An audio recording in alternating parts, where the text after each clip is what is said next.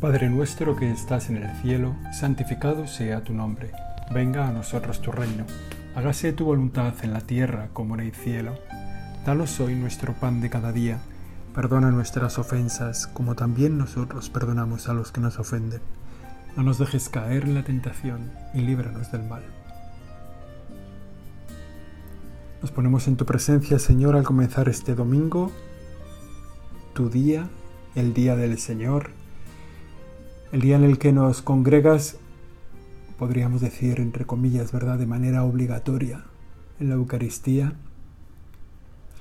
El día en que nos reunimos con toda la comunidad cristiana, con todos nuestros hermanos, con todos los que te celebran como el Señor, donde nos ayudamos unos a otros, nos encomendamos unos a otros, nos ponemos caras, somos parte de este pueblo tuyo, de este pueblo santo de Dios. En esta tierra en la que vivo yo, tiene una tradición cristiana muy potente y arraigada durante siglos. Y eso ha dado lugar a que en la cultura popular, en la tradición popular, haya muchos refranes que se refieren a la celebración de la Eucaristía o a los sacerdotes, que es un poco el tema de las lecturas que vamos a escuchar hoy en la Santa Misa. Los pastores, los sacerdotes. ¿Cómo pueden ser mejores? ¿Cómo podemos hacer que sean mejores? Cómo podemos ser mejores los curas. Hay un par de refranes que me parecen significativos y sobre todo para este domingo según se anuncia, ¿verdad? Uno es donde se tumba el perro y se sienta el cura, buena temperatura. Y habla de esa, de esa tradición popular, ¿no? que el cura siempre sabe encontrar un sitio fresco, desde donde mirar a su pueblo, a su pueblo fiel. Seguramente recuerda otros tiempos, ¿eh? esto ahora ya los sacerdotes no suelen estar parados allí viendo pasar la vida o viendo pasar a su pueblo, sino que más bien van de pueblo en pueblo para poder celebrar la Eucaristía y llegar y llevar al Señor a cuantos más lugares mejor, ¿no? Y hay otro refrán muy apropiado también para este tiempo, que es en tiempos de melones, pocos sermones. Que eso también está bien, ¿verdad? Cuando hace mucho calor, que el sermón no sea largo. Bueno, yo creo que, nuestra oración en este domingo debe ser una oración pidiendo al Señor por los pastores, pidiendo por los sacerdotes, por, por los que sin mucho mérito, mejor dicho, sin ningún mérito, sin ningún esfuerzo, sin ningún empeño, hemos sido llamados por Dios para servir a la Iglesia como sacerdotes, en este ministerio, en este servicio sacerdotal. Y darnos cuenta los sacerdotes y los que no sois sacerdotes, darnos cuenta de la debilidad que tenemos los pastores, de lo frágiles que somos. El Señor no nos ha elegido ni por fuertes, ni por sabios, ni por poderosos, ni por ricos, ni por listos. El Señor nos ha elegido porque lo ha querido así. Yo mismo podría dar una lista grandísima de nombres de gente mucho más, mucho más inteligente, mucho más viva, mucho más santa que yo, que sería mucho mejor sacerdote que yo. Sin embargo, parece que el Señor no ha querido que fueran ellos. Y ha querido que sea yo, con toda la inutilidad. ¿no? Por eso, hoy vale la pena que nuestra oración sea por los sacerdotes. Para que sean más, para que seamos mejores. Hay una frase que repetimos muchas veces, que Dios no elige a los capaces, sino que hace capaces a los que elige. Y esto lo podemos decir para cualquier vocación cristiana, cualquier vocación en la vida de la Iglesia, a la vida consagrada, a una vida de santidad en el matrimonio, a una vida de entrega al Señor en cualquier estado de vida. Dios no te elige porque tú eres capaz, sino que te hace capaz porque te ha elegido. Y eso vale para todo, ¿no? También, pues de alguna manera también para los sacerdotes. El ministerio tan grande que llevamos entre las manos nos supera de tal modo por todas partes que hace falta mucha oración por parte nuestra, pero por, también por parte de todos los que rezáis para que los sacerdotes seamos fieles, para que hagamos bien las cosas. Porque la experiencia, seguramente la experiencia de muchos de nosotros, y la experiencia pues, de tanta gente es de, sacerdotes que no han sido fieles, que, han, hecho malas cosas, que se han liado de un modo o de otro, que no han cumplido con la vocación que Dios les había entregado y que se han roto por un lado, por otro, o que han llevado una vida ministerial quizás hasta el final de sus vidas, pero un poquito arrastrada o un poquito alejada de Dios. Y como todos nos damos cuenta de nuestra propia debilidad, de la distancia que hay entre lo que somos y lo que tenemos que ser, pues hoy podemos pedir por los sacerdotes, por todos los sacerdotes, ¿no? Para que puedan estar al nivel de lo que Dios pide, para que puedan recibir en su propia vida la gracia que Dios nos da y que no se cansa en mandarnos constantemente su gracia para que saquemos adelante este ministerio. Pedir por los sacerdotes. Somos conscientes de que muchos no han sido fieles y de que los que perseveramos en este ministerio, pues a veces también tenemos nuestras infidelidades, pequeñas o grandes en el fondo porque tenemos un modelo de vida sacerdotal que es el mismo Cristo, que de algún modo nos queda siempre tan lejano, tan infinitamente lejano. Las lecturas que vamos a escuchar en esta misa, especialmente la primera lectura, el Salmo y el Evangelio, nos hablan de los pastores. Y comienza Jeremías con unas palabras duras. Hay de los pastores que dispersan y dejan perecer las ovejas de mi rebaño por eso, así dice el Señor, Dios de Israel, a los pastores que pastorean mi pueblo. Vosotros dispersasteis mis ovejas, las expulsasteis, no las guardasteis, pues yo tomaré cuenta, os tomaré cuenta por la maldad de vuestras acciones, oráculo del Señor. Y en este momento, pues,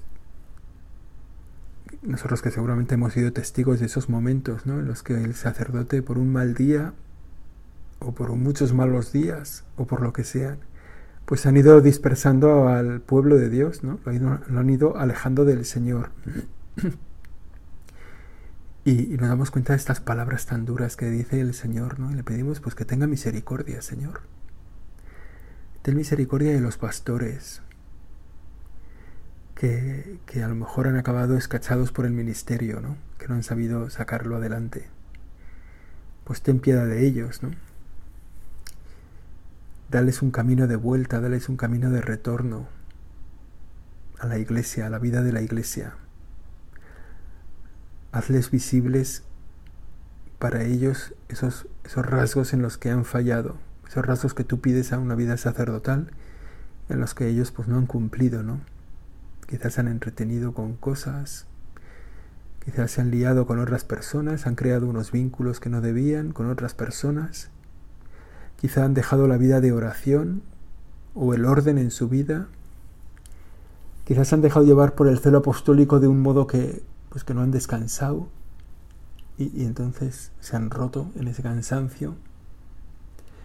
Bueno, seguramente si conocéis a muchos sacerdotes, casi casi a cada uno de estos rasgos podéis poner un nombre, ¿no? Pero lo que te pedimos, Señor, es que tengas misericordia también de los sacerdotes, también de nosotros que esto que dices, yo os tomaré cuentas por la maldad de vuestras acciones, pues que, que le des la vuelta, ¿no? que no nos tengas en cuenta la maldad de nuestras acciones, que perdones nuestros pecados. ¿no? Luego la palabra de Jeremías sigue diciendo, yo mismo reuniré al resto de mis ovejas de todos los países a donde las expulsé y las volveré a traer a sus dehesas para que crezcan y se multipliquen. Señor, que esto sea verdad. Les pondré pastores que las pastoreen, ya no temerán ni se espantarán y ninguna se perderá. Señor, que esto sea verdad. Que vuelvas a traer a todos los que han alejado el malo testimonio de los sacerdotes. Que, vuelvas, que los vuelvas a incorporar a la vida de la iglesia. Que todos los que se han alejado por nuestro mal testimonio, por una mala palabra, una mala cara, a lo mejor por un exceso de cansancio y no hemos sabido estar atentos, que todos a los que hemos alejado en nuestra vida sacerdotal de ti, que les busques y les traigas con un camino nuevo, que les encuentres para un camino nuevo. Y al mismo tiempo que nos des pastores o que nos hagas pastores según tu corazón para que la gente viva en la iglesia fuera de todo temor, para que nadie en la iglesia se espante, para que ninguno se pierda, para que todos en la iglesia tengan su lugar de salvación. Queremos, Señor, que esta primera lectura se cumpla solo en la segunda mitad, en esa de que, que pones, en la que tú mismo vas a reunir a todas las ovejas alejadas y las vas a reunir y les vas a dar pastores buenos. En esta, en esta palabra Jeremías se refiere de manera especial a los pastores del pueblo de Israel, que han alejado, que se han alejado, que han alejado al pueblo de Dios en el fondo. Pero seguramente también es para nuestro tiempo. O sea, también en nuestro tiempo nos encontramos esta situación. Y lo vivimos con dolor y además lo vivimos con, bueno, pues con mucha, o sea, con mucho sufrimiento, Señor. El que haya gente que se aleje de ti, no, no, porque, no porque no te conozca, sino porque nosotros te hemos presentado mal, te hemos hecho desagradables. Porque nosotros te hemos convertido en un poco un canalla, ¿no? Que no vale la pena conocer, con el ejemplo de nuestra vida. Que se cumpla esto que pongas pastores que nos sanen, que nos cuiden, que nos guíen, que nos curen, que nos salven.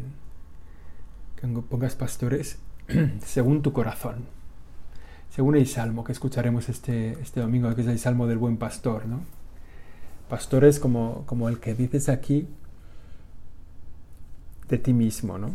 Este salmo que, que habla de ti mismo como el buen pastor. El Señor es mi pastor, nada me falta. En verdes praderas me hace recostar, me conduce hacia fuentes tranquilas, repara mis fuerzas. Que hagamos esto los pastores, que imitemos a ti, que te imitemos a ti, Señor, para que puedas ser pastor de nuestro pueblo, para que la gente que nos vea nos reconozca en nosotros a ti. De algún modo que nosotros, ¿verdad? Pues, pues nos alejemos de nuestra debilidad seamos conscientes de tu ministerio, de lo que nos has pedido y podamos encarnarte verdaderamente. Para que eso que hacemos que es verdad, sea verdad. Para que cuando digamos esto es mi cuerpo, realmente esto sea mi cuerpo. Para que cuando digamos yo te absuelvo, esa absolución sea tu absolución, Señor. Que podamos así hacer recostar a la gente en verdes praderas, que los podamos alimentar con la buena doctrina, con la, con la recta doctrina, que conduzcamos a la gente hacia fuentes tranquilas, que reparemos sus fuerzas, ¿no? la gente que viene tan cansada de la vida, de la vida tan dura que llevan tantos ¿no? en el trabajo, en la vida de familia, con los hijos, pues que, que los, que los fieles puedan descansar en sus pastores, porque en sus pastores te encuentran a ti. El salmo continúa no solo en el cuidado o en el recostar, en el descansar de las ovejas, sino también en guiarlas en este mundo. El Señor es mi pastor, nada me falta, me guía por el sendero justo, por el honor de su nombre. Aunque camine por cañadas oscuras, Nada temo porque tú vas conmigo, tu vara y tu callado me sosiegan. En medio de las dificultades de esta vida, ¿no? las cañadas oscuras que tenemos que atravesar, los senderos un poco de precipicio por los que nos movemos, donde es tan fácil perder el pie y caer un poco arrojados por la vida. Nosotros te queremos aquí presentes para que nos digas cuál es el sendero mejor cuál es el camino en medio de esta cañada oscura que tenemos que atravesar. Es verdad, ¿no? Vivimos en un mundo con muchas dificultades, en un mundo muy oscuro. Por eso te pedimos que, que los pastores nos guíen. Todos los pastores, el Papa, los obispos, los sacerdotes, los diáconos, todos los que tienen ese servicio pastoral en la iglesia, que nos guíen por el sendero justo, que nos quiten de los caminos oscuros, de los caminos peligrosos. Que se cumpla también ese, ese párrafo del Salmo. Preparas una mesa ante mí Enfrente de mis enemigos me unges la cabeza con perfume, mi copa rebosa. Estoy sereno porque tengo para comer, tengo para beber, estoy limpio, estoy perfumado. Esto lo haces enfrente de mis enemigos. Que sean así, Señor, tus pastores. Que sean pastores según este salmo que escuchamos, donde dices que tú eres el buen pastor las personas a las que conocemos pues, pues puedan ser así. En el fondo es un, es un don de tu misericordia. Es verdad que, los pastores, que nosotros tenemos que hacer el esfuerzo, ¿no? De, el esfuerzo de, de la naturaleza para dominarla y hacerla servicial a la misión que tú nos has confiado. Pero que sepamos ser dóciles a tu gracia también, que contemos contigo que sepamos que, que nos hagamos conscientes de que eres tú el que nos transformas por dentro. El Evangelio de San Marcos tiene un poco el otro punto de la lectura que hemos escuchado a Jeremías. Se complementa con la lectura de Jeremías. Pero ya son unos pastores nuevos. Unos pastores nuevos que son aprendices de pastores. Que están con el Señor. Y que están con Él, bueno, de un lado para otro, un poco como becarios, becarios del buen pastor. En aquel tiempo los apóstoles volvieron a reunirse con Jesús y le contaron todo lo que habían hecho y enseñado. Él les dijo, venid vosotros solos a un sitio tranquilo a descansar un poco, porque eran tantos los que iban y venían que no encontraban tiempo ni para comer. Eso describe bastante bien la vida sacerdotal en, este tiempo, ¿no? Pastores que son enviados, que van de un lado a otro, una catequesis, una charla, una preparación del matrimonio, un funeral, un bautizo, un entierro, todo el día, ¿no? Una cosa, otra cosa, otra cosa. Y los pastores contentos por volver al Señor para contarle todo lo que habían hecho y enseñado. Esa es la fuerza del ministerio sacerdotal, es este encuentro del Señor, al final del día o al comienzo del día. Este rato de oración que hacemos ahora, pero para un pastor es el momento en que se encuentra con el Señor y le cuenta, esto es lo que he hecho, esto es lo que he enseñado, esta ha sido mi vida en este día, o esta va a ser mi vida en este día que ahora comienza.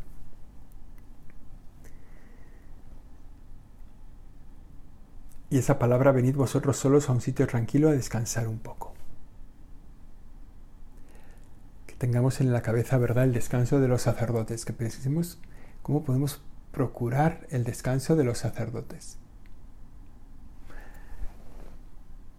No sé, yo, hombre, yo conozco a muchos sacerdotes, no conozco a ninguno que haya muerto de cansancio. O sea, de, pero, pero sí conozco a sacerdotes que han muerto predicando la palabra de Dios. Y seguramente, quizá por agotamiento, ¿no? Y de algún modo, pues, pues es verdad. Es verdad que, bueno, pues que a veces no se cuidan, no nos cuidamos demasiado, ¿no? Entonces, bueno, buscar el cómo, el cómo descansar los sacerdotes a lo mejor puede ser un buen propósito de este tiempo de oración.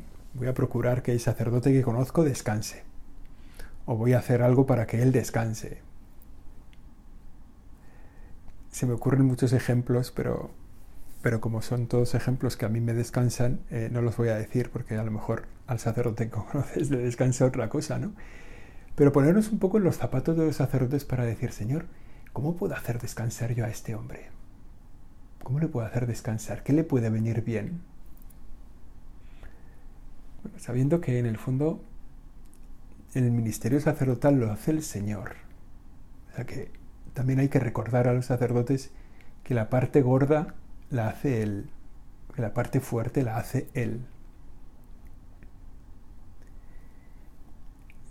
Y luego también, por, poner un poco verdad, esta frase, no encontraban tiempo ni para comer, esto que se daba en el Evangelio, hoy no se da tanto, ¿eh? hoy los sacerdotes sí que tenemos tiempo para comer, o sea que no es la misma situación. Pero me llama la atención cómo acaba este Evangelio. El Señor que se da cuenta del cansancio de los suyos, de los apóstoles, que están encantados con el ministerio que han hecho, con la labor que están realizando, que el Señor les busca un sitio tranquilo para descansar y se fueron a una barca a ese sitio tranquilo. Pero muchos los vieron marcharse, los reconocieron, y entonces de todas las aldeas fueron corriendo por tierra a aquel sitio y se les adelantaron. Al desembarcar, Jesús vio una multitud y le dio lástima de ellos, porque andaban como ovejas sin pastor, y se puso a enseñarles con calma. Yo creo que este Evangelio pues intenta, intenta casar dos cosas que, bueno, pues que se dan así. Por un lado, la necesidad de descanso de los pastores y el hambre que tienen, que tiene el pueblo de Dios, de Dios. El hambre que tiene toda la gente de ti, Señor. Y las dos realidades, pues parece que son, bueno, pues que, que son antagónicas, ¿no? Que no se pueden cumplir las dos a la vez que no se puede conseguir que los pastores descansen y al mismo tiempo que el pueblo de Dios sea alimentado. De hecho, aquí, al desembarcar que te encontraste con toda la multitud, no les pediste que fueran ellos. Tú te pusiste a enseñarles con toda calma.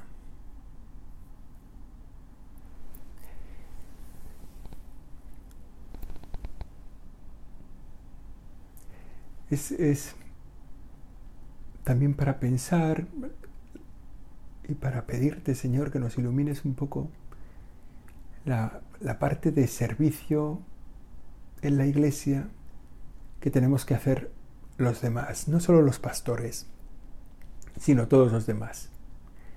La parte de servicio en el anuncio de la salvación que nos corresponde, que corresponde a todos los fieles, no solo a los sacerdotes, también a los fieles laicos, ¿no? tantos, tantos que dan catequesis, por ejemplo, o que, van a, cosas de formación y imparten cosas para formar a los demás en la vida cristiana. Es decir, en esto yo creo que todos podemos ayudar. Es verdad que el Señor no les dice a los sacerdotes, venga, va, dejar de descansar y poneos otra vez. No, pues es verdad, los sacerdotes tienen que descansar. Vale, pues entonces, ¿quién hace esto? Bueno, pues yo creo que, que todos nos tenemos que involucrar, ¿no? Que pedimos, Señor, no sé, a lo mejor para el, para el nuevo curso, para allí por el mes de septiembre, pensar qué puedo yo hacer para servir mejor en la iglesia. El que no ha sido llamado al ministerio sacerdotal y por tanto su, trabajo es otro. Y el bien de la sociedad que a él se le pide es otro. Y a lo mejor es cuidar de la familia y a lo mejor es, bueno, pues bien, pues así hay que hacerlo. Ayudar. Pero ¿Qué, parte de mi tiempo puedo dedicar yo a servir al pueblo de Dios? ¿Qué parte de mi tiempo puedo dedicar yo a enseñar la salvación, anunciar el Evangelio de Jesucristo? ¿Cómo lo puedo hacer? ¿O qué parte puedo dedicar yo a, la vida de caridad en la iglesia, ¿no? que, es, que es una forma tan potente de crecimiento de la iglesia a través de la caridad del servicio al prójimo? Y quizá esta puede ser como un, punto de nuestra oración. Hemos dicho primero pedir por los sacerdotes, sobre todo por los que se han roto, por los que no han aguantado, por los que no han sido fieles. Pedir al Señor un nuevo camino de vuelta para ellos. Después pedir por los que han sido alejados por el trabajo de los sacerdotes, el trabajo equivocado. Pedir al Señor que nadie, pues, bueno, que encuentres para ellos otro camino de vida en la iglesia, ¿no? que nadie se aleje por lo que un sacerdote haya podido hacer o decir equivocadamente. Y en tercer lugar, para unir estas dos realidades que se ven en el Evangelio de este domingo, el cansancio de los apóstoles y la necesidad y la lástima que da el pueblo necesitado de formación, de oír la palabra de Dios, pues, ¿qué podemos hacer todos? Los religiosos, los fieles laicos, ¿Qué podemos hacer para mejorar la vida cristiana de los cristianos? ¿Cuál es nuestra parte de compromiso en esta vida de la Iglesia? ¿Qué es lo que nosotros podemos hacer? ¿Cómo podemos servir nosotros? Y quizá pueda ser esto pues, un tema para nuestra oración de hoy y en general de estas semanas.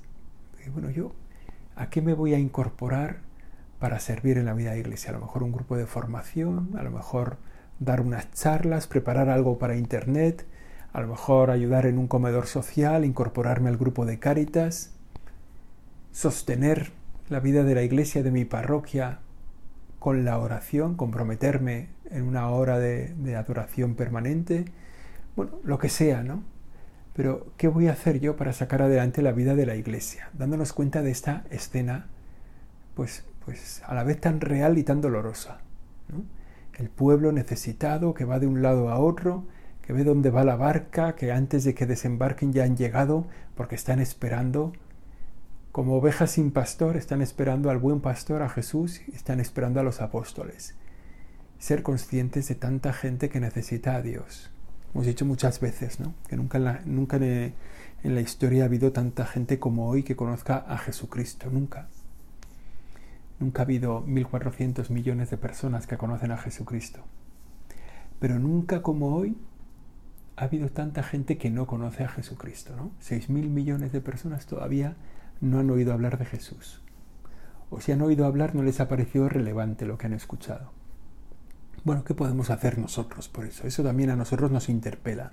La lástima que siente el Señor es la lástima que sentimos nosotros cuando nos acercamos a tanta gente, compañeros de trabajo, vecinos, amigos nuestros, que no conocen al Señor. Cuando vamos en el metro, en el coche, cuando nos cruzamos con gente por la calle que no saben nada de Jesús. Esa lástima, al menos esa lástima tendríamos que sentir. Pues vamos a pedir que la Virgen María nos ayude en, este, en esta oración por los sacerdotes, ella que es madre de los sacerdotes.